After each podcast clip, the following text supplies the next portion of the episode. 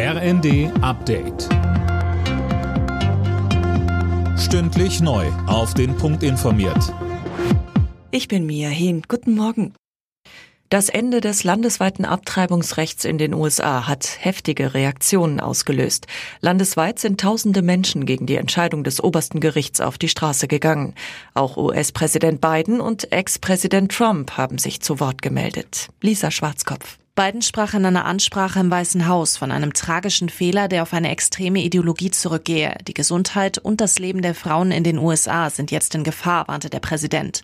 Sein Vorgänger Donald Trump sprach dagegen von einer Entscheidung Gottes, die schon vor langer Zeit hätte geschehen sollen. Diese sei zudem nur möglich gewesen, weil er während seiner Amtszeit drei konservative Verfassungsrichter nominiert hat. In Norwegens Hauptstadt Oslo sind vor einem schwulen Club zwei Menschen durch Schüsse getötet worden. Mehrere Besucher der Bar wurden teils schwer verletzt. Die Hintergründe sind noch unklar. Ein Tatverdächtiger wurde festgenommen.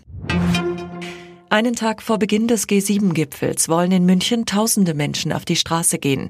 Ein breites Bündnis verschiedener Organisationen hat zu einer Großdemo aufgerufen. Die G7-Kritiker fordern unter anderem ein schnelles Ende der Abhängigkeit von russischer Energie. Berlins regierende Bürgermeisterin Franziska Giffey ist offenbar Opfer eines Deepfakes geworden.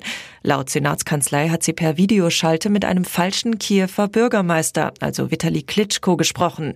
Aufgefallen war das Ganze wegen einer fragwürdigen Themensetzung. Alle Nachrichten auf rnd.de